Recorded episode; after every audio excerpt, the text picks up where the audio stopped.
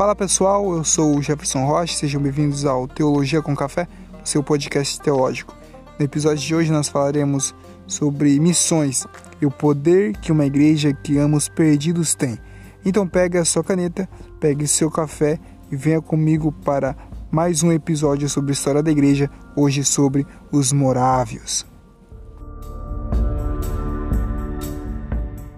A história dos moravianos é posterior à reforma e eles foram um dos primeiros protestantes a entenderem que evangelismo e missões é muito mais do que para alguns indivíduos, e sim para a igreja como um todo. Em 1600, a Boêmia e a Morávia, onde é a atual República Tcheca, foi dominada por um, um, rei católico, onde desencadeou assim uma terrível perseguição contra os moravianos. 15 dos seus pastores foram decapitados e outros membros foram mandados como escravos para trabalharem nas minas. As suas escolas foram fechadas, os seus livros, as suas Bíblias foram queimados. Mais ou menos 16 mil famílias se tornaram refugiadas por quase 100 anos mas ainda assim eles não param, eles estabelecem uma rede clandestina de evangelismo, formando assim um grupo de cristão em cada país onde passavam. Paul Pearson, missiólogo, ele escreveu o seguinte: Os moravianos se envolveram com o mundo das missões como uma igreja,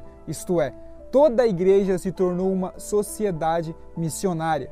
Devido ao seu profundo envolvimento com missões, este grupo, os moravianos, enviaram mais da metade dos missionários do século XVIII. O crescimento do reino de Cristo para eles era muito maior do que uma rede denominacional, era muito maior do que plantar uma igreja. Para eles, o reino de Cristo precisava urgentemente ser anunciado a todas as nações com todas as suas forças. E é por isso que algo importante que os manteve de pé durante esse tempo foi a oração. Anos mais tarde, em 1722, um grupo desses refugiados estava encontrando um lugar seguro assim para morarem. Foi então que eles ouviram falar de Reinhard na Alemanha, que significa o redil do Senhor. Em 1727, com o derramamento do Espírito Santo, eles são reavivados. Eles então estabelecem uma vigília de oração mundialmente conhecida essa vigília de oração tinha um período de 24 horas por dia, 7 dias da semana, durante 365 dias. Era tremendo o que eles estavam vivendo, eram homens e mulheres ansiando pela presença de Deus, desejando a presença de Deus e morrendo assim para o mundo para viver em prol do reino de Deus. Como mencionamos, os moravianos, eles eram marcados pela oração.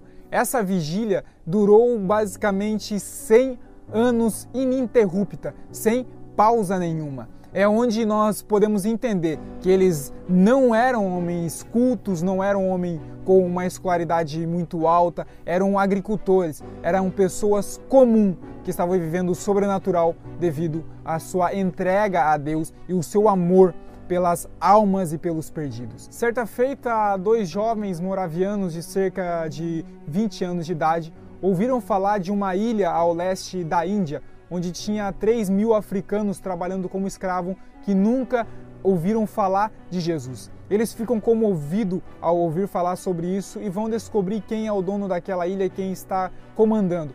Então, quando eles descobrem, eles anseiam em estar lá, em ir para aquele lugar para evangelizar aquelas almas que iriam morrer sem ouvir falar de Jesus. Então eles entram em contato com o dono da ilha, mas a resposta dele para eles é a seguinte: nenhum pregador e nenhum clérigo chegaria a esta ilha para falar sobre essa coisa sem sentido. Então eles voltaram para sua casa e foram orar. E quando eles voltam para aquele dono daquela ilha, eles voltam com uma outra proposta, dizendo: e se nós fôssemos como escravos para trabalhar na sua ilha? Então o homem disse que aceitaria, mas não os pagaria por aquele ato. Tanto é que eles usam assim então o custo da sua venda para cobrir todos os gastos de viagem até chegar à ilha onde eles iriam evangelizar. Antes de partirem, eles estavam no porto e ali com eles reunidos estavam alguns irmãos se despedindo, chorando, orando por eles, os abraçando, porque aquele era o momento em que eles estavam fazendo um serviço suicida. Eles nunca mais veriam aqueles dois jovens novamente. E mesmo os moravianos sendo homens de fé, alguns deles perguntaram para aqueles jovens: Por que vocês estão fazendo isso? Vocês nunca mais verão seus pais novamente. Vocês serão escravos como os outros para o resto de suas vidas. Então, quando o navio estava se afastando, em grande voz, os dois jovens proclamaram para aqueles que estavam no porto, dizendo: Estamos fazendo isso para que o cordeiro que foi imolado receba assim a recompensa por seu sacrifício através de nossas vidas. É esse tipo de amor fraternal que levou os moravianos a marcarem a história da igreja. É esse tipo de amor fraternal que nos mostra o fruto do verdadeiro avivamento. Um amor que ardia como uma fornalha nos seus corações, movendo eles a irem em busca das almas. Eles representam uma igreja poderosa, uma igreja triunfante, uma igreja cheia de amor entre os irmãos, sendo o amor uma das maiores dádivas de Deus. O movimento da reforma, sim, foi com certeza um dos maiores movimentos após o derramamento do Espírito lá no, em Pentecostes, mas esse foi um preparamento o preparamento para uma igreja, uma igreja que se coloca de pé. Como nós protestantes sempre dizemos, a igreja reformada está sempre em reforma. Tanto é que este foi um movimento para preparar a igreja para um movimento ainda maior, ir e levar o evangelho a toda a criatura. Muito bem, pessoal, este foi o episódio de hoje. Se você gostou, não se esqueça de compartilhar com seus amigos no grupo da igreja, no grupo de estudos. Também não se esqueça de nos acompanhar nas redes sociais, no Instagram como Teologia com Café Oficial. Comente lá nas nossas postagens temas de podcast, de episódios que você gostaria de aprender sobre a história da igreja. Também no YouTube como Jefferson Rocha, lá nós lançamos vídeos toda semana sobre história da igreja e teologia simplificada para você.